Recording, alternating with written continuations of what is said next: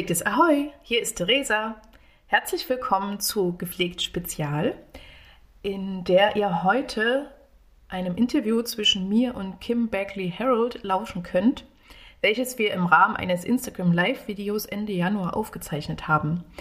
Kim ist sozusagen digitale Aktivistin, die sich dafür einsetzt, wissenschaftlich fundiertes Faktenwissen über die Covid-Pandemie äh, weiter zu verbreiten und hat sich auf die Fahne geschrieben, mit kritischem Denken gegen Fake News vorzugehen. Und wir haben uns äh, auf Instagram sozusagen an einem Abend digital getroffen, um darüber zu sprechen, wie ich als Palliativpflegefachkraft die Covid-Pandemie erlebt habe, wie es begonnen hat, wann ich zum ersten Mal davon gehört habe und wie es besonders meinen Arbeitsalltag beeinflusst hat, weil ich persönlich selbst ja dann auch im stationären, peripheren Covid-Bereich gearbeitet habe. Das bedeutet, ich war nicht auf einer Intensivstation tätig, sondern habe Patienten und Patientinnen mit meinen Kolleginnen betreut, die noch nicht intensivpflichtig waren, aber dennoch äh, behandlungsbedürftig im Rahmen ihrer Covid-Erkrankung. Ich wünsche euch viel Spaß beim Zuhören und wir hören uns. Bis bald. Wie geht's dir, Theresa? Also ja, im Moment geht es mir ganz, ganz gut ausgeglichen. Ähm, jetzt zum Abend und nach den Diensten. Also ich war jetzt auch im Spätdienst noch die letzte Zeit. Ja, ähm, ich versuche halt irgendwie so in meiner inneren Mitte zu bleiben, sozusagen, und irgendwie das Emotionale, was mich ja auch genauso ereilt wie alle anderen auch, ähm, irgendwie versuchen in eine, naja, pragmatische Richtung zu, zu bringen. Weil, ähm, ja, ich mich ja auch nur fügen muss den Gegebenheiten, die wir jetzt haben. Und das ist halt so ein bisschen der, der, der positive Effekt durch die Krise, auch wenn es ein kleiner ist. Aber ich finde, damit kann man das ganz gut trainieren. Also wie geht es denn äh, euch momentan, also dir und deinen ähm, Kollegen und Kolleginnen in Dresden? Wie sieht es bei euch aus? Also die Stimmung ist, also auch wenn die Fallzahlen im stationären Bereich jetzt ich, äh, im normalen stationären Bereich zurückgehen momentan und mehr die Intensivstationen noch mehr belastet werden, ist es schon so, dass wir ganz schön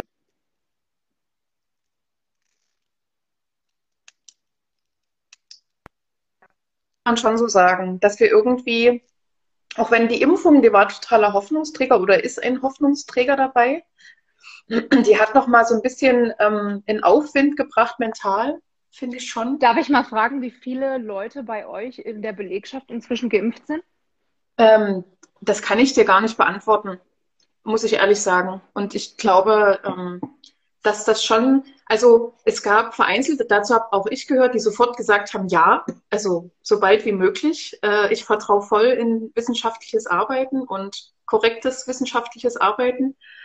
Und man hat, also mein Eindruck war, dass meine Kolleginnen schon ähm, gesehen haben, wie wir damit, also mit einer Motivation rangegangen sind, beziehungsweise mit einem Vertrauen. Das hat was gemacht. Und ich, also mein Gefühl war einfach so, dass dann viele dadurch auch nachgezogen haben, die vielleicht noch unsicher waren und gesagt haben, na ja, es geht irgendwie so schnell und ein Jahr nur für die, für die Zulassung und dadurch, dass wir ganz viel in Kontakt waren und wir ein, ein super cooles kommunikatives Team sind, ähm, hat sich das wie eine Kettenreaktion schon so gestaltet, dass jetzt viele sich geimpft haben. Also die Tendenz ist schon da, dass, dass viele dem zugewandt sind. Genau. Okay, also das, äh, wie, wie ist es denn, ähm, wie kann man sich das so vorstellen? Ich glaube, das sollten wir kurz nochmal äh, ein bisschen erklären, so anreißen für viele Leute, die das äh, nicht wissen. Wo mhm. ist der Unterschied zwischen Palliativstation und Hospiz? Also diese Frage kam ganz häufig. Ah ja, okay.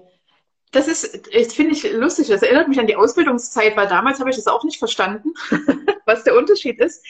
Also eine Palliativstation kann man sich schon so vorstellen, dass es eine Akutstation für palliative Symptome darstellt. Also ein Hospiz ist sozusagen äh, ein Zuhause. Das kann ein Zuhause sein, wenn man sich dafür entscheidet, in diesen Räumlichkeiten zu sterben und man äh, viel Pflege benötigt und der ähm, Fokus wirklich darauf ausgerichtet ist, die letzten äh, Wochen und Monate zu begleiten, ähm, wo wirklich die Prognose sehr schlecht ist und man sehr wahrscheinlich bald an dieser Erkrankung, die man dann in dem Fall hat, versterben wird. Und die Palliativstation, ähm, die hat natürlich schon den Ruf weg, dass wir auch eine Sterbestation sind. In den Medien wird das auch oft so bezeichnet.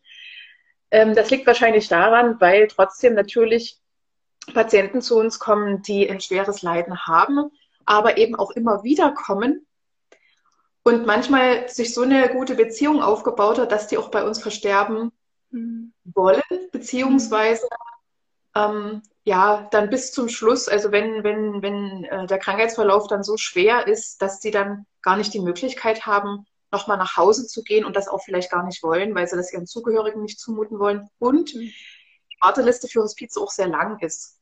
Ähm, schlussendlich, also wie gesagt, eine Akutstation, das heißt, ein palliativer Patient hat eine starke Symptomlast, also starke Schmerzzustände zum Beispiel mhm. oder starkes Übelkeit, Erbrechen, Symptom, was zu einer, meistens ist es ja eine Krebserkrankung, ähm, dann dazu führt, dass derjenige zu uns kommt. Natürlich könnte das auch auf Normalstation eingestellt werden, theoretisch. Also das Hintergrundwissen äh, schwingt ja dann doch bei manchen Kollegen trotzdem mit. Trotzdem ist es so, dass so ein Fall oft sehr komplex ist. Also da spielen natürlich ähm, die psychosoziale Ebene eine Rolle, also Sozialdienst, die sich dann darum kümmern, was können wir tun und organisieren, dass derjenige nach Hause gehen kann, wenn das der mhm. Wunsch ist und die nicht belastet sind dabei.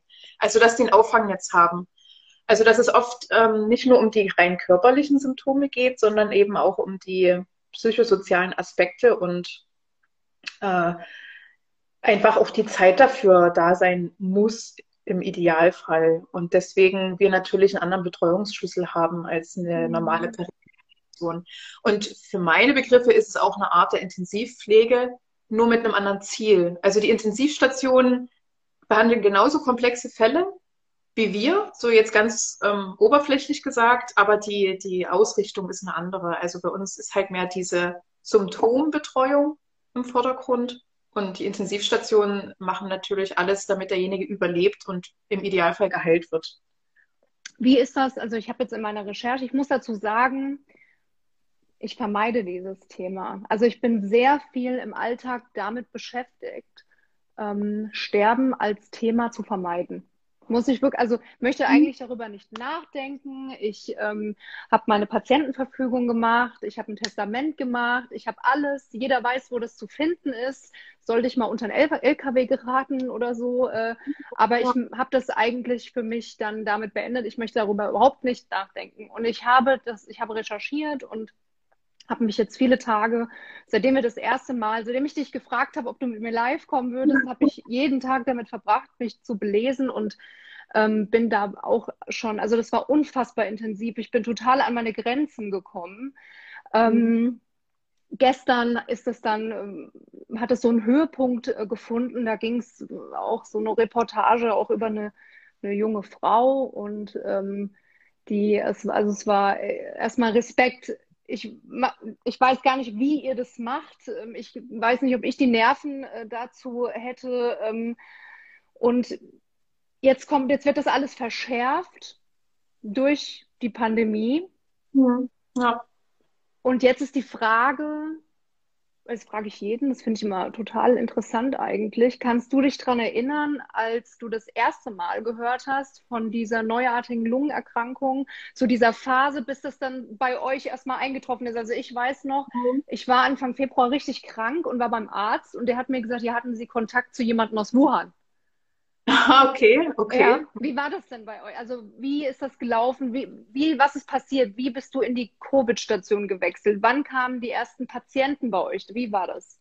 Okay, also das ist, das zieht sich wirklich über das Jahr jetzt hinweg. Also das allererste Mal von Covid habe ich um Weihnachten 2019 gehört. Also da ging das so los mit diesen mysteriösen Krankheitsfällen. Und dann kann ich mich noch erinnern, also ähm, dass, ich glaube, im Januar oder Februar war das, dass schon Kollegen äh, Sorge hatten, wie das denn, also da ging das so los, dass in Deutschland die ersten Fälle eben aufgetreten sind und eben dann auch in solchen Hotspots mehrere mhm. Aber es war halt noch so sehr weit weg, weil ich glaube mich äh, zu erinnern, dass das in Bayern oder zumindest im südlichen Teil von, von Deutschland eher so seinen Anfang genommen hat. Und in Heinsberg. Ja, ja. und mhm. genau, und ähm, das ist natürlich äh, vom Dresdner Raum etwas weiter weg. Und ja, manche, wie gesagt, manche Kollegen äh, waren da schon sehr besorgt. Ich habe ja an meiner Art gedacht, naja, also solange es mich noch nicht persönlich betrifft, ähm, bin ich in der beobachtenden Perspektive und habe da emotional jetzt keine, also keine Angst verspürt, habe das aber schon sehr äh, wahrgenommen im Team, dass schon so eine, so, was machen wir denn dann und, und so eine, mhm. äh, wie wird das dann werden? Also so, so eine Szenarien sich dann schon vorgestellt worden sind.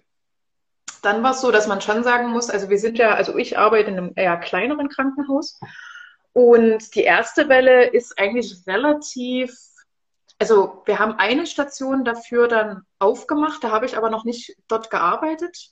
Da war die Palliativ Station noch im Normalbetrieb, die gesamte erste Welle so an sich. Und jetzt erst in der zweiten Welle mit der starken, mit dem starken Anstieg der Fallzahlen hat sich das so äh, dramatisch schon gestaltet, dass dann wirklich ähm, auch Bettenkapazitäten an ihre Grenzen, also für unseren Bereich jetzt und mhm. ich glaube auch in den Häusern gekommen sind und ähm, dann die, die Palliativstation im Herbst letzten Jahres dann geschlossen wurde. Das hat logistische Gründe. Das hat überhaupt nichts damit zu tun, ähm, dass man diese Patienten nicht mehr behandeln will aus Kapazitätsgründen oder so. Die sind einfach sozusagen auf die Normalstation die innere der inneren Medizin gekommen. Äh, sind aber natürlich trotzdem nicht so versorgt wie jetzt auf einer reinen Palliativstation. Ich bin trotzdem der Meinung, dass man, ähm, wenn wir eine, eine anderes eine, also oder anders, einen anderen Betreuungsschlüssel per se hätten, wie jetzt in den skandinavischen Ländern, dass wir dann auch sehr gut ähm, palliative Pflege und Medizin auf Normalstationen leisten könnten. Wie ist dieser, also was, wie ist dieser Schlüssel in den? Also bei jetzt in, in der Palliativstation meinst du, dann ist mhm. es 1,5 ist es bei mir. Mhm. Und ich denke, ist so in den anderen Häusern ähnlich. Und das ist ja schon eigentlich so der Betreuungsschlüssel, was in Schweden im Normalfall, also auf Normalstationen hm. meistens. Ähm, Wie ist das bei uns auf der Normalstation derzeit? Der Betreuungsschlüssel? Hm. Ah, das kann ich dir gar nicht so beantworten. Also ich will jetzt auch nichts Falsches sagen. Ich kann, also es, ich weiß auch nicht, ob direkt Zahlen dabei was bringen. Das habe ich mich auch oft gefragt, weil im Rahmen meines Studiums wir auch gerade so eine, ein Pflegeforschungsprojekt machen und wir hatten erst auch diese Frage mit reingenommen in so einen Fragebogen in diese Erstellung. Und dann haben wir uns überlegt, naja, was sagt die Zahl aber eigentlich aus? Eigentlich müsste man eher über diese Wahrnehmung gehen, wie belastet fühlen sich äh, mhm. Kollegen äh, mit der Anzahl an Patienten, weil natürlich zehn selbstständige Patienten was anderes sind als zehn Pflegepatienten, also die eine weitaus äh, komplexere Lage haben und man einfach auch mehr äh, Pflegetätigkeiten ja, durchführen muss. Das ist schon ein Unterschied. Deswegen macht es fast keinen Sinn, oder nein, das will ich so nicht sagen. Es macht schon Sinn, darüber zu sprechen, aber man muss es im, im Kontext sehen. Mhm. In dem Rahmen, wie, also ich meine, die, die, was ich vor uns gesagt habe, dass eine Palliativstation für mich oder eine Palliativpflege auch intensiv, also eine intensive Pflege für mich bedeutet, in dem Atemzug würde keiner sagen, dass fünf Intensivstationspatienten auf eine Pflegekraft, da würde jeder sagen, um Himmels Willen, so viele Patienten auf eine Pflegekraft. Und weil man aber noch das Denken hat, dass wir ähnlich, also wie eine Normalstation vom, von der Auslastung her, von der Tätigkeitsauslastung her ähnlich arbeiten, ist natürlich, ach, du hast nur fünf Patienten. Mhm. Das, das, da ist das Verständnis noch nicht so weit. Und mhm. daran merkt man das. Dafür ist es natürlich, äh, das zu erklären dass man trotzdem pro Patient, Palliativpatient meistens noch einen Zugehörigen dazu rechnen muss, den man auch betreut und Gespräche führt. Und das sind, hat man eigentlich zehn Personen, um die man sich kümmert. Aber es wie, hat wie ist das momentan mit Besuch bei euch? Also dürfen die Patienten Besuch empfangen oder? Also da gibt es eine Nein, prinzipiell Nein. Mhm. Ähm, Ausnahmeregelungen sind natürlich ähm, Sterbephasen, also mhm. Sterbebegleitung. Mhm. Und das auch im Covid-Bereich. Mhm. Also mit äh, eigener Verantwortung der Zugehörigen und Schutzmaßnahmen ähm, ist das auch trotzdem möglich. Also okay. wir versuchen, soweit wie es geht, zu ermöglichen, ja. Es ist natürlich auch ein bisschen abhängig davon, äh, wer Dienst hat. Also in jeder Art und Weise. wie, wie, wie derjenige das entscheidet, dass die Zugänge dazukommen können. Das heißt also, wenn du jetzt so einen Acht-Stunden-Dienst hast, dann verbringst du acht Stunden in voller Montur, voller Schutzkleidung. Ähm, ja, jein. Also jetzt ist es auch, also es ist halt jeden Tag anders. Die, die Klinikleitung entscheiden jeden Tag nochmal anders, wie können wir den Covid-Bereich ausweiten oder wieder zurückfahren von der Auslastung her, um gleichzeitig eben andere Patienten, und das wird ja auch oft dann irgendwie vergessen, dass es ja auch andere Erkrankungen mhm. gibt, die gerade behandelt werden müssen und ähm, die natürlich auch ihre Krankenhausbetten irgendwie zur Verfügung bekommen mhm. sollten. Ähm, und als ich zu Weihnachten, Silvester rum, dann war ich direkt im Covid-Bereich drin. Also ich habe mit Covid-Patienten gearbeitet und da war es so, dass ich auf jeden Fall zweimal ohne Schutzkleidung war, einmal zur Pause und einmal zur Dokumentation. Ansonsten war ich durchgängig in Schutzmontur. Also komplett mit Maske, Brille, ähm, mhm. kompletter Anzug. Und jetzt im Moment ist es so, dass ich jetzt im Verdachtsbereich arbeite. Das bedeutet sozusagen, dass die Patienten, wo es nicht ganz klar ist, also da ist der, der Schnelltest ist dann so der erste Test, der gemacht wurde. Mhm. Aber die Patienten wirken nicht in einer typischen Krankheit, also in einer typischen Covid-Erkrankung und sind aber auf dem Schnelltest positiv. Oder umgekehrt, der Schnelltest ist negativ, aber derjenige hat trotzdem Symptome und man muss den Abstrich aus dem Rachen abwarten. Also den hm, hm. Und so lange. Wie lange dauert das dann bei euch? Geht das also hier dauert jetzt zum Beispiel in Bayern mein PCR-Test hat jetzt die letzten fünf Male, das hat eine Nacht gedauert. Bei euch geht es wahrscheinlich schneller dann. Nee, das ist schon, kommt schon hin, also okay. so ein Tag maximal. Und das, und dann wird weiter entschieden, wo, wo derjenige hingeht. Also wir sind so ein Graubereich. Hm, okay. Mhm. Macht auch Sinn, weil natürlich dann das Personal, was noch auf den Normalstationen arbeitet, im Normalbetrieb geschützt werden kann, dass man vorher versucht, die Patienten wo es nie ganz klar ist, sind die jetzt infektiös oder nicht, erstmal auf den Graubereich legen. Und wir ja auch da in Schutzankleidung zu den Patienten gehen. Mhm. Was man jetzt auf einer anderen nicht machen würde erstmal. Jetzt hatte jemand gefragt, und das hat auch ganz viele interessiert, was macht denn einen so einen typischen Covid-Patienten bei euch aus? Also wo ist der Unterschied? Ähm, die, da hört man ja oft dieses, diesen Begriff ECMO. Ähm, man stellt sich eigentlich immer jemanden vor, der beatmet wird. Und, aber wie sieht es jetzt für euch aus? Also was ist so eine Realität für euch an, mit und an so am Covid-Patienten so dran zu sein und zu arbeiten? Also ich kann natürlich nur für die, also oder ich kann nur die Patientinnen beschreiben, die ich auf einer normalen Covid-Station erlebe. Ich bin sozusagen nicht im Intensivbereich, also ich betreue keine beatmeten Patienten. Mhm. mhm. Das ist der erste Unterschied. Ähm, da verlagert sich natürlich der Fokus darauf, dass ich Patienten betreue, die bei vollem Bewusstsein ähm, ihre Krankheit erleben. Also eine, ein beatmeter Patient auf einer Intensivstation, der ist ja auch im künstlichen Koma und ist natürlich in einer anderen, in der anderen Bewusstseinslage, nenne ich es jetzt mal. Und die Patienten bei uns, da merkt man nochmal sehr stark, dass die Erkrankung überhaupt keinen, ich nenne es mal salopp, Fahrplan hat. Also es ist, bei jedem verläuft es irgendwie anders und man kann noch keine, oft keine Tendenz sehen, äh, ist er jetzt in einem stabilen Zustand oder kippt es doch nochmal? Man sieht das natürlich an Laborwerten, Blutabnahmen werden ja täglich gemacht.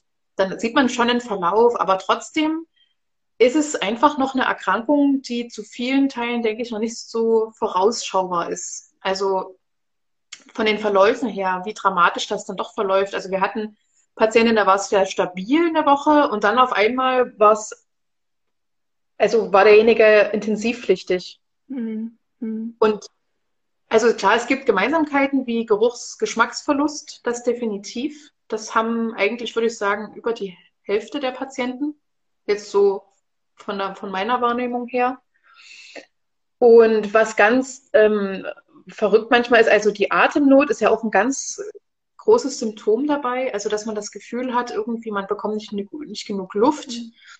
Aber auf der anderen Seite ist es auch sogar manchmal so, dass diejenigen keine Atemnot verspüren, aber man sieht in den Laborwerten, äh, dass da, da ist keine gute Belüftung der Lunge oder da mhm. ist wirklich eine Lungenentzündung. Und das ist manchmal auch so kritisch, weil wir natürlich auch oft in der Interaktion mit den Patienten ja natürlich stehen und beobachten. Auf der anderen Seite ich natürlich abhängig bin, wie der Patient sich selber wahrnimmt. Und wenn er sagt, er fühlt sich gut und er hat keine Atemnot, würde man jetzt ohne Laborwerte sagen, okay, sieht stabil aus. Ähm, dabei sieht man schon, wie gesagt, in den Laborwerten, naja, wir müssen doch nochmal ein Auge drauf haben auf denjenigen. Wie gehen die Leute damit um? Die Betroffenen, ich habe Kontakt gehabt zu einer Ärztin, die im Großraum LA arbeitet und die hat mhm. gesagt, sie haben tatsächlich Patienten, die auf der Covid-Station liegen, an Covid erkrankt sind, schwer erkrankt sind und Covid aber als äh, Hirngespinst selbst noch bezeichne, also die an ja. Covid sterben und Covid aber ja. ablehnen. Ja. ja. Ja, naja, ich persönlich ähm, habe da zum Glück also für denjenigen würde es mir einfach leid tun, muss ich sagen, aber noch nicht erlebt, dass jener, jemand das trotzdem geleugnet hat, auch wenn er die Erkrankung in einem ausgeprägten Maße hatte. Ich persönlich nicht, aber ich kenne diese Erzählungen von anderen Häusern, dass es das, also dass ähm, wirklich das geleugnet wird bis zum Schluss, nenne ich es mhm. mal. Ja, das ist mir auch bekannt, aber ich persönlich erlebe das nicht. Also ich glaube, das ist eher auch was Selteneres ich habe schon den Eindruck, dass die Patienten das sehr ernst nehmen und vor allem auch durch die Medien auch sehr vorsichtig so oder damit oder hellhörig sind auch ihrem Körper gegenüber und irgendwie trotzdem dadurch ja natürlich eine Angst verspüren, weil sie nicht so richtig wissen, was passiert denn gerade mit mir und was ist denn das? Äh, wie gesagt, ist ja noch eine Erkrankung, die wir noch nicht so richtig verstanden haben, meiner Meinung nach. Hm. Also, und auch die Langzeitfolgen von denen wir noch Richtig, keine Ahnung haben. Hm. Genau, auf jeden Fall. Und genau, das wird ja auch die, das Spannende daran, zu schauen, was wirklich Langzeitfolgen sind. Da habe ich auch letztens hm. einen sehr interessanten Beitrag dazu gehört, dass es sich da schon eine Tendenz in, in drei verschiedene Patientengruppen hm. äh, teilt. Wer wirklich, also die Langzeitfolgen sind ja nicht bei jedem so, aber man schon irgendwie so, eine, so einen Zusammenhang vielleicht vage eine These aufstellen kann, wenn es einen milden Verlauf gab, aber trotzdem dann Langzeitfolgen spürbar mhm. sind, Erschöpfungssyndrom. Mhm. Ähm, äh, Gerade auch in der Kardiologie glaube ich, dass diese milden Symptome oder auch asymptomatisch, dass da, ich habe da auch was gelesen, ja, also ja, auch ganz kritisch. Genau. Ja. Ganz kritisch. Ähm, noch, äh, dann hat jemand gefragt, wie du damit klarkommst, zu wissen, dass wahrscheinlich viele dieser Patienten, die du dort betreust, nicht überleben werden. Ähm, also da die, die Frage habe ich schon mal gehört, aber das ist,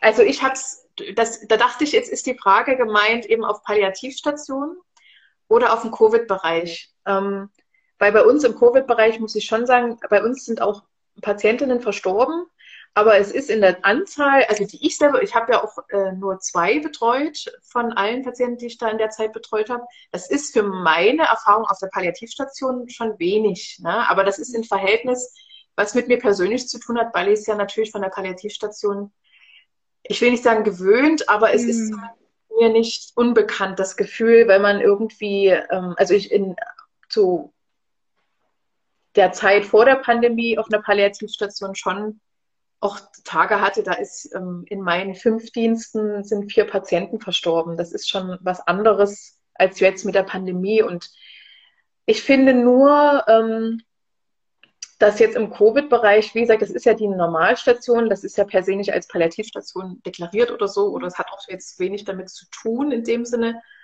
ähm, dass es dann vom, vom Sterben her dramatischer ist, weil die Patienten wirklich das Gefühl haben, dass die äh, ertrinken, also dieses Ersticken, die ertrinken. Und dass das mit, auch mit, zum Teil äh, mit so viel Angst einhergeht, was besonders noch dazu kommt, eben, dass wir, dass die keinen Menschenkontakt in dem Sinne haben, also die erkennen mich ja nicht. Hm. Die müssen ähm, irgendwie damit, also diese Isolation und dieses, man wird nicht mit, mit, mit äh, Händen angefasst, sondern nur mit irgendwie Latexhandschuhen und einem komischen Raschelanzug.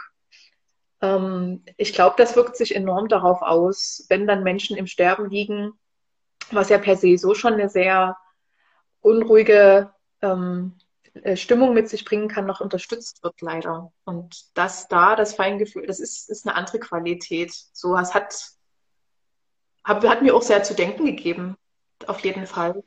Jetzt arbeitest du ja in einer Gegend, die ja lange Hochburg gewesen ist. Nicht nur der Covid-Fälle mit den Inzidenzwerten um die 600, sondern eben auch Hochburg der Kritiker.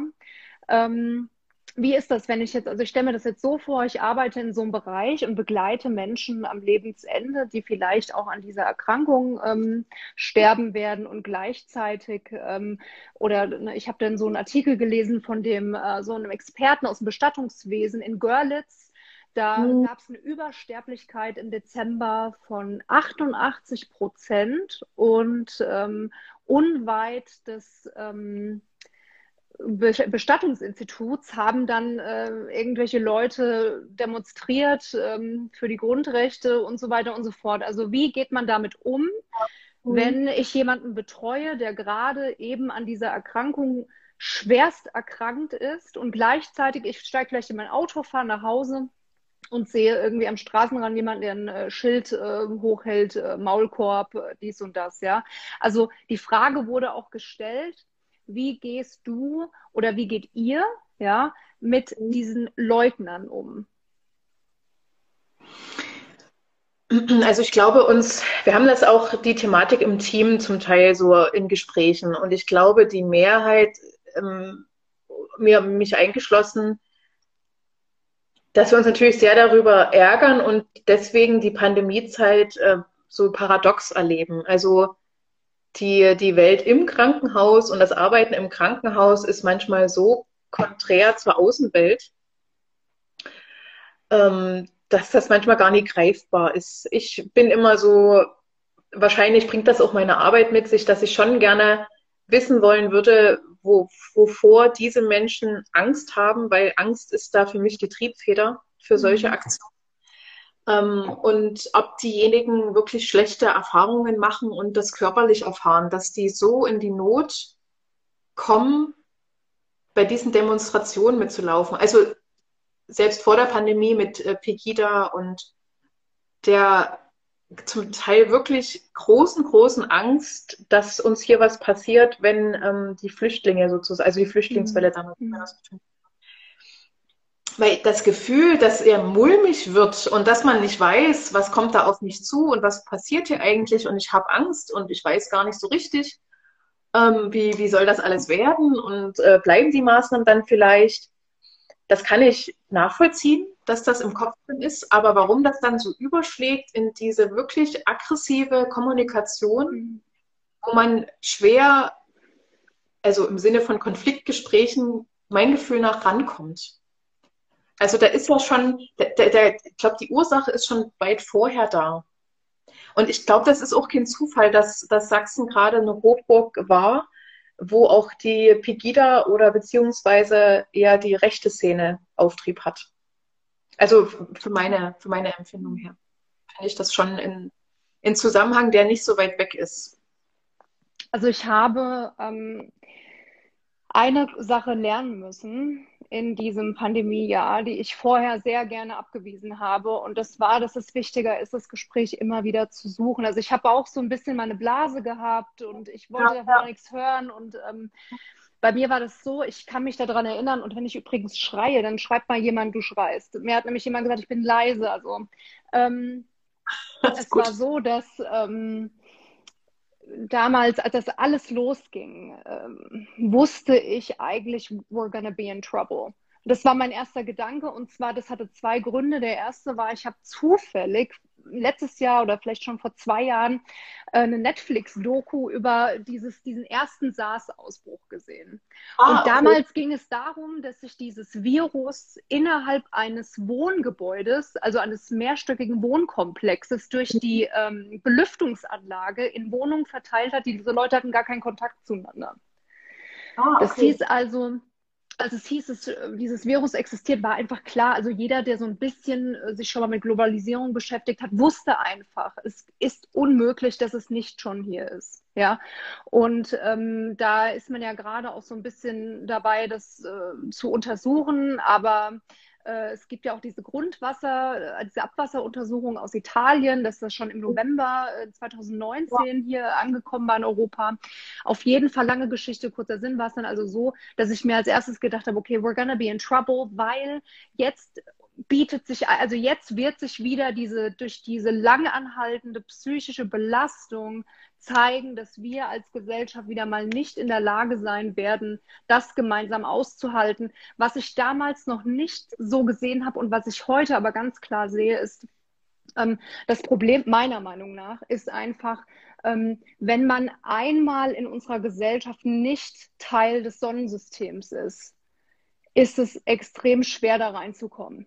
Ja, mhm. also ich werde ja oft gefragt, zum Beispiel, wie machst du das immer? Und du redest so viel mit den Leuten und oder du diskutierst mit denen und du, ne, und ich glaube, der Unterschied für mich persönlich war, dass, ähm, dass ich eine gewisse Summe an Geld zur Verfügung habe. Also es ist einfach so, ja, ähm, ja. Dass, ich, dass ich diese Existenzsorgen nicht habe, dass alle meine Schäfchen im Trockenen sind, dass ich, wenn ich, wenn ich kein, wenn ich so viel Angst habe, bleibe ich zu Hause, arbeite von hier. Ähm, das sind alles Dinge, das sind Privilegien. Also mein, mein größtes Problem in meinem Leben ist Langeweile manchmal. Und da muss ich ganz ehrlich sagen, und da muss ich ganz ehrlich sagen, da scheint mir halt wirklich auch die Sonne aus dem Arsch. Muss man einfach jetzt so sagen. Ja. Und ähm, aber es gibt einfach Menschen, die haben ganz berechtigte existenzielle Angst. Ja. Und ähm, das ist sowas, da muss man viel mehr, also mit diesen Menschen muss man viel mehr sprechen. Wir müssen dringend herausfinden, warum wir überhaupt an diesen Punkt gekommen sind als Gesellschaft, dass es Menschen unter uns gibt, die nicht Teil des Sonnensystems sind. Wir haben ein riesengroßes Bildungsproblem, riesengroß. Es kann nicht sein, und ich habe das von Anfang an gesagt, dass wissenschaftliches Arbeiten, das Verständnis für wissenschaftliches Arbeiten Teil eines Hochschulstudiums ist. Völlig verkehrt. Jeder Schüler, jeder Schulstufe, ob das jetzt Hauptschule ist, Gymnasium, in unseren Zeiten muss äh, lernen, was wissenschaftliches Arbeiten ist.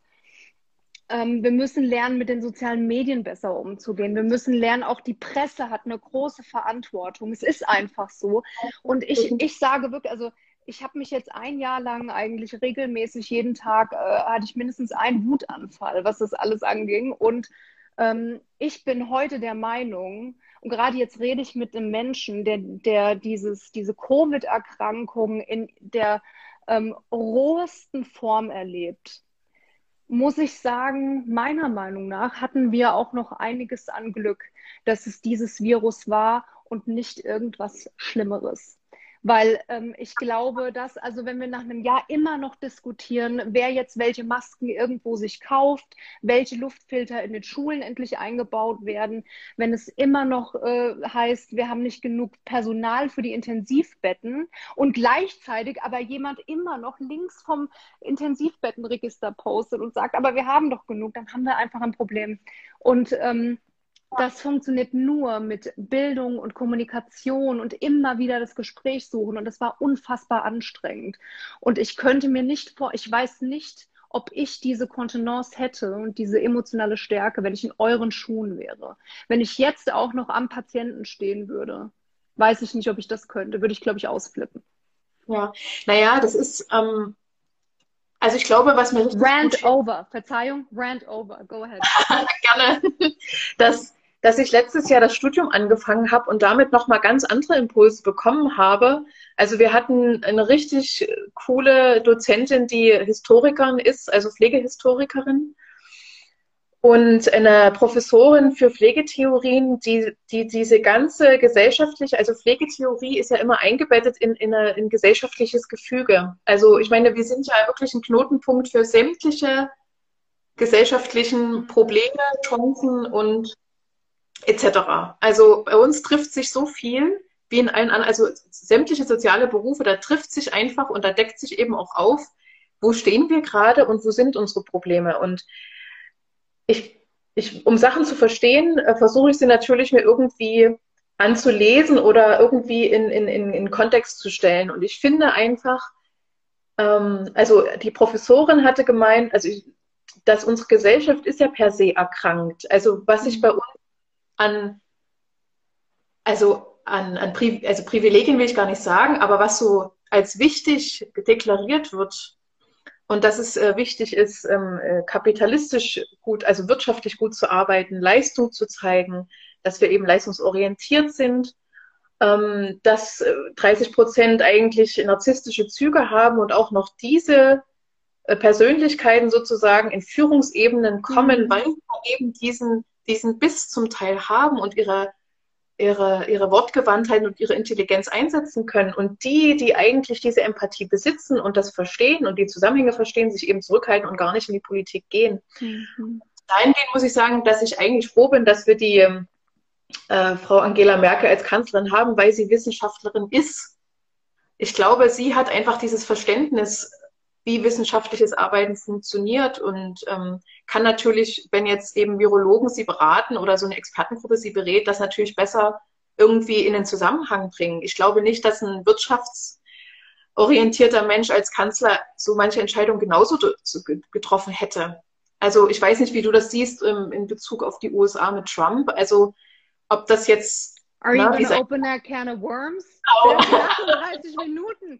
Du kannst es doch nicht tr uh, Trump äh, droppen hier. Das sind, uh, wie, was, wie sehe ich was?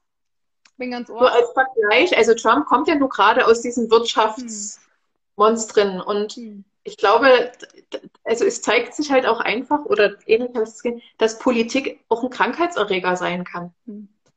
Und, oder Brasilien, also mit dem brasilianischen Präsident, wie Information nach außen oder nach innen gekommen ist. Und das alles und die Pandemie ist, entweder ist es eine Chance, dass man das mal wirklich erkennt, was unsere Probleme sind, oder wir die Angst als, äh, als, als Berater nehmen, was total fatal wäre und dann einfach so weitermachen. Gleichzeitig muss man aber dazu sagen, vor 100 Jahren war ja die spanische Grippe auch eine Pandemie. Mhm. Und die Verhaltensweisen, wenn Menschen in Krisen geraten, sind eben ähnlich. Und dann die sind genau an. gleich. Also wir ja. haben, es ist genau, ja. ich, also als Psychologin, ja, mhm. wo, ähm, mhm. wobei in Deutschland darf ich mich das gar nicht schimpfen, weil da gehört ein bisschen mehr dazu, Psychologin zu sein, als einen Bachelor in Amerika gemacht zu haben. Aber ähm, die psychologischen Abläufe kognitive Abläufe sind heute genau die gleichen wie damals. Wie, ähm, also auch dieser Antisemitismus zum Beispiel ja. in, diesen, in diesen Krisensituationen ist eine never-ending medizinhistorische Story. Das gab es schon zu Pestzeiten. Ähm, das muss, also das ist auch sowas. Das muss man sich einfach mal vor Augen führen. Ja, man hat damals zum Beispiel gesagt, ähm, dass ähm, die, dass die Juden weniger an der Pest erkranken würden, weil sie das eigentlich, äh, na, also das ist eine never-ending Story. Und mhm. ähm, in der, das weiß man auch, zum Beispiel von der spanischen Grippe wussten wir damals schon, okay, bei der zweiten Welle waren sie müde. Ja. Und ähm, wir wussten auch, dass wir bei dieser zweiten Welle müde sein werden. Und ich höre das jetzt ständig, wie lange denn noch, wie lange denn noch, wie lange denn noch. Und es ist, ähm, und ich sag ganz ehrlich, as long as it takes, really, that's the truth. Ja. ja. Ähm, und auch diese Trump-Geschichte. QAnon ist hier. Es ist hier auch ein Problem. Und ja. ähm, diese ganzen, diese, von dieser ganzen äh, Bewegung, die ist hier rübergeschoben. Also da gibt es Leute wirklich, die hier in Deutschland da ganz viel Stimmung machen und so weiter und so fort. Und man kann sich da ganz viel drüber unterhalten, Wirtschaft in politischen Positionen, dies und das. Aber das würde jetzt gerade heute Abend echt den Rahmen sprengen, da habe ich immer mhm. so viel zu sagen. Das wäre crazy jetzt. Aber eins möchte ich, also Donald Trump ist ein Monster. Also ich möchte den nicht in wirtschaftlichen Positionen sehen, wo er irgendwas zu sagen hat und schon gar nicht im politischen. Es ist einfach äh, mal Fakt, ja. Ähm, ja.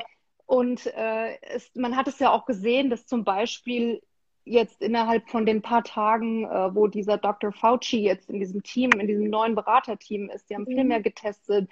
In Kalifornien gehen die Zahlen zurück. Also es ist äh, ein ganz, war ein ganz riesen, äh, ganz, ganz, ganz schlimm. Und ich kann nur sagen, ich habe geweint, ja äh, ganz oft. Ähm, bevor äh, ich abdrifte zu stark, ich habe ein, zwei Sachen, die haben die äh, meine Follower gefragt noch und ich möchte das mhm. Genau. Und das eine war, das jetzt geht es nochmal um das Thema Sterben, weil das hat die Leute ganz, ganz doll interessiert. Und zwar, ob ähm, ihr das feststellt, dass es ein Bereitsein fürs Sterben gibt. Das finde ich eine total spannende Frage. Und ähm, das ist total abhängig davon, wie man als Persönlichkeit im, im Leben war, wie man stirbt.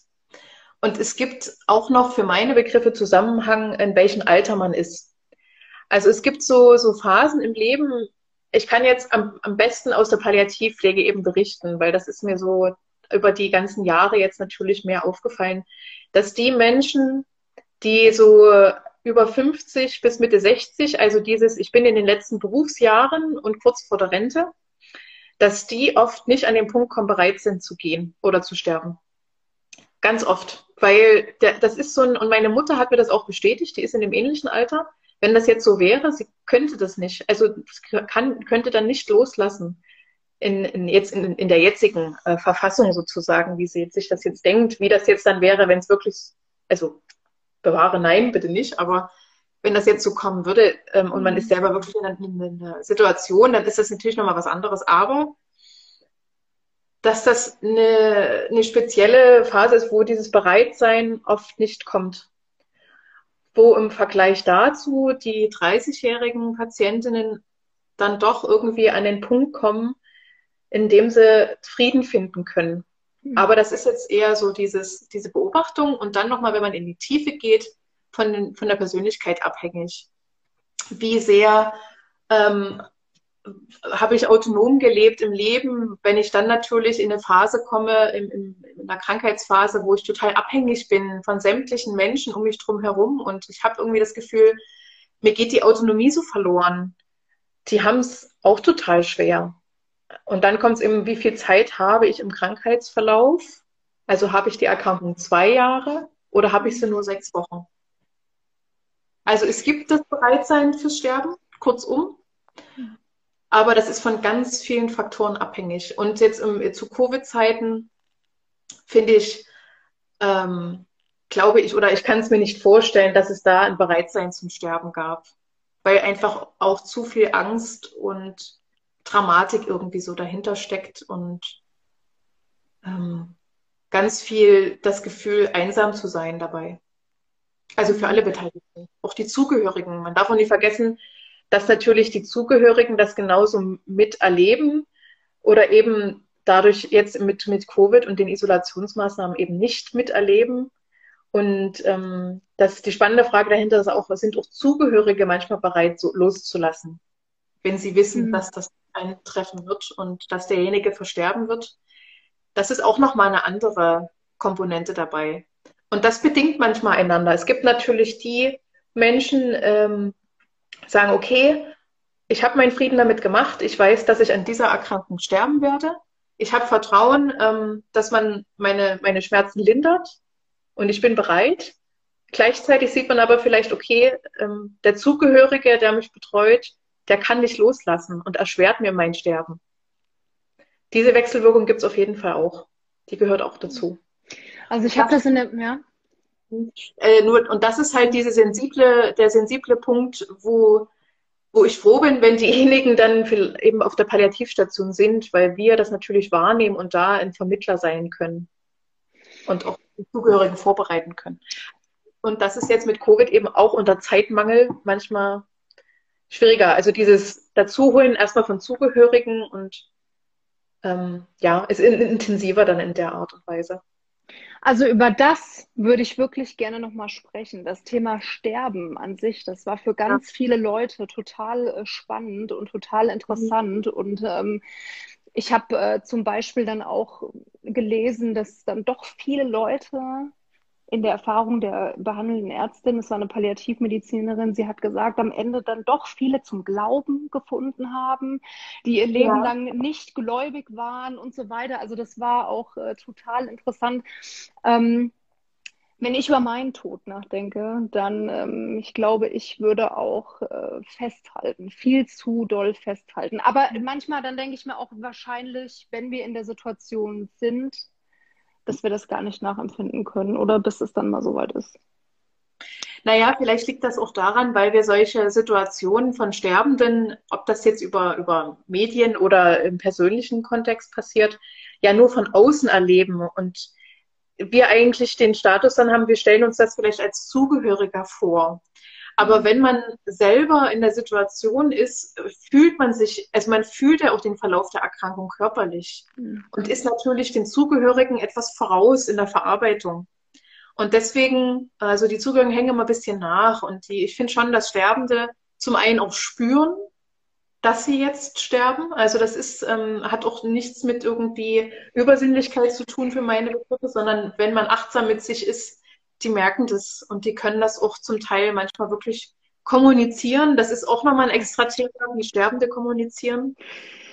Wow, ja. Ja, also ich, ähm, es ist, es ist, ich finde das Thema inzwischen, also wie gesagt, ich hatte auch panische Angst als Kind davor. Ich habe als Kind schon ganz viel über Sterben irgendwie nachgedacht. Und aber eher so eben aus diesen, oh nee, das ist mir alles zu viel und ich will das nicht und ich habe Angst. Und jetzt hat sich das so, ich bin da eben einfach immer durchgeschritten durch diese Ängste und ähm, arbeite damit und hoffe, dass ich damit einfach Zugehörige mitziehen kann in dieser Angst und einfach sagen kann, ich bin da schon durchgegangen und ich nehme dich jetzt mit. Ich weiß, wie diese Ängste sich anfühlen. Das ist mir sehr bewusst, aber ich weiß, dass es auch sich verändert, dass es ein Prozess ist. Es bleibt nicht so. Aber das, dazu muss man natürlich bereit sein, das ist natürlich auch klar. Ja, du hast ähm, mal gesagt, Sterbebegleitung ist Lebensbegleitung am Ende des Lebens.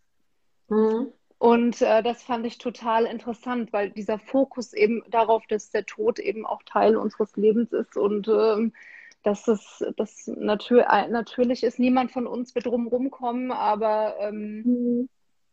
wenn ich bin so ein Mensch, ich äh, mache ein EKG mit der iWatch. Verstehst du, wie ich meine? Also ich äh, bin noch nicht mal. Also äh, Control Freak ähm, 3000. Ja, am liebsten würde ich es noch meinem Hausarzt äh, zukommen lassen, ohne okay. jemals. Äh, ich kann das nachvollziehen. Also du, ungewöhnlich finde ich das nicht. Das ist ja. Also äh, ja und ähm, genau. Wenn, also was, und jetzt noch eine Frage, die hatte ich, das interessiert mich ganz besonders und vielleicht kann ich davon was lernen vielleicht können wir alle da was von dir lernen, ist, ähm, woher nimmst du die Gelassenheit? Und wenn du den Fokus verlierst, wenn das the noise is too loud, wie kommst du zurück zu dir? Mm, also meine eigenen ähm, Verhaltensstrategien ist definitiv Meditation. Also dieses Üben, dass wenn man mal abschweift, dass es nicht schlimm ist, aber man kommt so auf den Fokus wieder zurück, das ist trainiert. Ähm, das ist das eine. Das andere ist, glaube ich, einfach wirklich die Erfahrungen. Also man, man verändert sich mit seinen Erfahrungen und mit den Sachen, die man erlebt hat oder gesehen hat und das alles zusammen und dann noch der Charakterzüge ähm, macht wahrscheinlich das aus, dass ich würde mich jetzt auch nie als gelassen bezeichnen. Das ist manchmal so ein, dass ich von außen wahrscheinlich so wirke, aber ich trotzdem sehr emotional auf Sachen reagieren kann. Aber ich nehme das einfach wahr und dass ich versuche es auch ohne Wertung wahrzunehmen, erstmal, sondern einfach festzustellen, okay, der und der Patient jetzt als Beispiel, der geht mir besonders nah und ähm, mhm. da wäre der Hang dazu da, wirklich auch, auch, auch Krisengespräche auf einer emotionalen Schiene abdriften zu lassen. Also es gibt ja auch, jetzt fällt mir gerade so noch parallel dazu ein, dass es ja auch nicht immer nett ist mit Patienten. Also gerade bei einer schweren Erkrankung ist es natürlich Fakt, dass Patienten wütend sind, dass sie frustriert sind, dass ich ähm, als Palliativpflegekraft oder jetzt im Covid-Bereich, ich bin ja auch ein Symbol. Also ich bin diejenige, wenn man jetzt für Palliativ spricht, die verkörpert, dass es keine Hoffnung auf Heilung gibt. Das hatte dich jemand in den Kommentaren gefragt. Ich fand es total super. Es hat jemand gefragt, ob die Menschen wissen, wenn du kommst, dass sie dann sterben bald? Ähm, also ich versuche das jetzt nicht ganz zu mischen, aber wie gesagt, auf, auf die Palliativstationsarbeit gesehen, ist das klar, aber noch nicht verarbeitet. Hm. Sagen, in manchen Fällen oder in vielen Fällen. Und diese Wut, die wird an mir abgelassen. Hm. Und das muss ich wissen. Und das ist meine Professionalität, mich nicht da mitziehen zu lassen und zu sagen, ey, was hat denn der jetzt gegen mich? Warum macht denn der das? Sondern einfach den Blickwinkel auch zu behalten und sagen, ich weiß, wo es herkommt. Natürlich gibt es Grenzen, also und die signalisiere ich auch, aber das ist halt eben in dem Rahmen von Konfliktgesprächen, dass man einfach den Patienten versucht abzuholen, was hinter der Wut steckt. Also welches Gefühl, nämlich eben auch wieder Angst, Unsicherheit, Kontrollverlust führt ja auch oft zu diesen extremen emotionalen Gesprächen. Und dass ich da eben einfach versuche, mir auch klar zu machen und das nicht zu werten, also dass ich auch mein Gegenüber nicht werte, sondern dass ich das einfach jetzt mal so stehen lasse meine Grenzen aufmache und wenn mir das zu heftig ist und sage, ich komme in zehn Minuten nochmal wieder, ich würde jetzt mal kurz hier den Raum verlassen und dann können wir uns weiter unterhalten, dass viele dieses Signal auch verstehen. Und dann, wenn ich nochmal reingehe, dann wirklich ein Gespräch darauf folgen kann und eben entweder derjenige reflektiert, nochmal das aufgreift und sagt, es tut mir leid oder ähm, ich habe gemerkt, ich bin gerade emotional überladen, sowas zum Beispiel. Und dann entwickeln sich natürlich dann auch gute und intensive Gespräche daraus, um wirklich an den Kern zu kommen. Was beschäftigt denjenigen jetzt? Auf, den COVID, auf die Covid-Zeiten jetzt übertragen, hat man die Zeit dafür nicht. Das muss man auch sagen. Okay. Und genau der Punkt, der mich einfach so wahnsinnig wütend macht, und das ist eben, und da muss ich sagen, hat die Presse auch versagt. Die könnte was du schon gesagt hast, viel mehr Aufklärungsarbeit leisten und nicht immer den Fokus ziehen auf die Intensivstationen. Also die sind mhm. wichtig, leuchten, keine Frage. Aber ich frage mich, braucht man immer diese Bilder oder ist es einfach auch mal eine Alternative, die Normalstation, den Covid-Bereich einfach mal zu beobachten, darüber zu schreiben und klar zu machen, dass es dass es eine sehr reale Erkrankung ist, dass die extreme Angst mit sich bringt, dass man in Isolation ist, dass man eben, wie ich schon gesagt habe, nicht äh, Menschen erkennen kann, weil die zugemummelt sind und eingepackt und durch Handschuhe angefasst werden. Ähm, und dadurch natürlich auch, äh, ja, durch diese Angst natürlich man gerne mit den Patienten mehr reden wollen würde, aber weil immer mehr Erkrankungen oder Fallzahlen jetzt zu Hochzeiten im Dezember, meine Kollegen haben erzählt, das war zum Teil stündlich Zugänge gekommen sind, neue Patienten, und man hat gar nicht die Zeit, die emotional abzufangen und zu betreuen. Ja, und das, was die wissen, ist, wenn du ins Krankenhaus kommst, wenn du auch, ne, it's not looking good. So, das ist ja mhm. auch das, ne? Also man weiß ja, wenn es dann soweit ist, so das ist ja immer so der Tenor, mhm. dann äh, you're in trouble. Ja. Und ich glaube, wenn, und das ist doch, also ich habe manchmal das Gefühl, wenn man in der Presse, in einer Intensivstation und beatmete Patienten, da ist die Differenz zu groß zwischen, zwischen den Menschen, die, sage ich mal jetzt, außerhalb des Krankenhauses ähm, ihren Alltag nachgehen und vielleicht die Erkrankung nicht so ernst nehmen und auch die Maßnahmen nicht. Aber wenn man vielleicht einfach äh, auch mal zeigen würde, hey, so ist es auf Normalstation und so kann es auch dir ergehen. Du musst keinen schweren Richtig. Verlauf haben. Hm. Aber das und das kann passieren und das ist, das ist doch viel spürbarer und da kann man mehr Verknüpfungen erstellen. Und ich verstehe, das verstehe ich nicht, warum, äh, wie gesagt, Medien das nicht auch parallel dazu Bericht erstatten. Ich verstehe, dass man diese Bilder bringen will. Es ist, hat ja auch was mit Auflagen zu tun. Das, äh, die These stelle ich jetzt mal auf dass sich das einfach besser verkauft, zum Teil. Mit so Klicks. Genau. Süß, und das war süß mit Auflagen, ja, mit Klicks, ja. Mhm.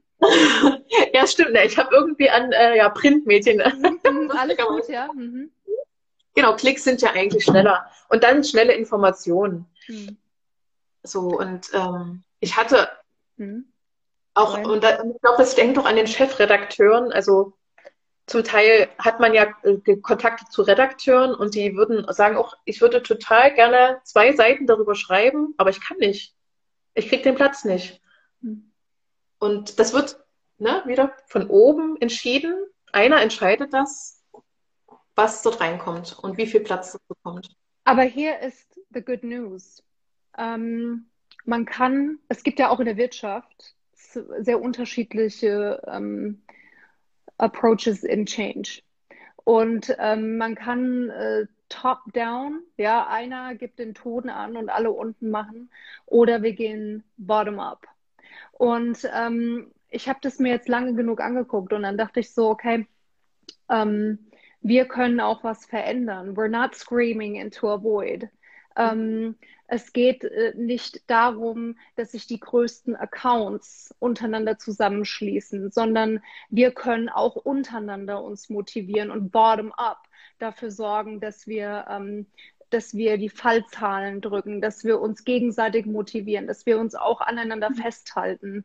Also ich habe zum Beispiel gestern mit einem Polizist gesprochen, der regelmäßig zusammengetreten wird oder angespuckt wird oder sonst irgendwas von Covid-Leuten auf Demos. Und ähm, ich möchte jetzt keine Diskussion über die Polizei vom Zaun brechen, das kann man, mache ich gerne auch mal wann anders. Aber jetzt gerade ging es eben darum, dass, ähm, dass äh, diese dieser bestimmten, diese bestimmten Leute, da ging es irgendwie auch, ne, die machen ja auch, keine Ahnung, dann irgendwelche Feiern irgendwo und dann wird da und äh, die Leute sind müde. Ne? Und wir können uns aber auch zusammen aneinander festhalten. Und dazu brauche ich niemand, und das ist ja das, was ich immer gesagt habe mit der gesamtgesellschaftlichen Verantwortung. Wir brauchen niemand von oben, der uns das sagt. Ähm, Jetzt wollte ich äh, noch eine Sache sagen, ähm, die, also eine Frage, die finde ich total äh, interessant. Hat jemand dein Leben verändert, der davon nichts weiß? Diese Frage werde ich jedem stellen. Das finde ich, find ich Wahnsinn. Ich finde es eine total coole Frage. Und es, es gibt auf jeden Fall Personen, die, ähm, also ich habe das mal auch zu einer Patientin gesagt. Also ich nehme ja von ganz vielen Menschen was mit, so kleine Nuancen. Und auch zu der Patientin gesagt, Sie alle, die ich hier betreue, lassen eigentlich was zurück, wovon ich lernen kann. Also definitiv ist es so, dass auf mein Arbeitsumfeld gesehen es da ganz viele Personen gab, wo auch so schwer die Situation manchmal war oder so, so traurig, weil es ein sehr junger Patient war, der bei uns verstorben ist. Aber ich habe von dem viel gelernt und ich habe mich auch dafür bedankt. Ob derjenige das dann noch so ne, realisiert hat, äh, dass er mit seiner Art und Weise Krankheitsbewältigung ist für mich, ich kann es gar nicht erspüren. Also ich, ich habe selber keine Krebserkrankung ähm, ich kann nicht erspüren, wie, wie man sich da fühlt. Ich kann es erahnen, aber und dafür bin ich immer unheimlich dankbar, wenn sozusagen ich davon was lernen kann für den nächsten Patienten. Also eigentlich geht es immer so weiter, dass sie ihr Erbe bei uns lassen und ihre, ihre Fußstapfen damit. Das fiel mir als erstes bei der Frage ein, dass das. Theresa, ich danke dir und auch den ganzen Leuten, die da bei dir arbeiten, dein ganzes Team. Ich denke, dass wir haben euch unfassbar viel zu verdanken im ganzen Gesundheitswesen und danke, dass du dir die Zeit genommen hast. Ich habe super viel gelernt und ich würde mich total gerne nochmal mit dir darüber unterhalten, wenn wir mal die Gelegenheit gerne. haben. Gerne, geht mir genauso. Wir hören uns. Ja, danke schön.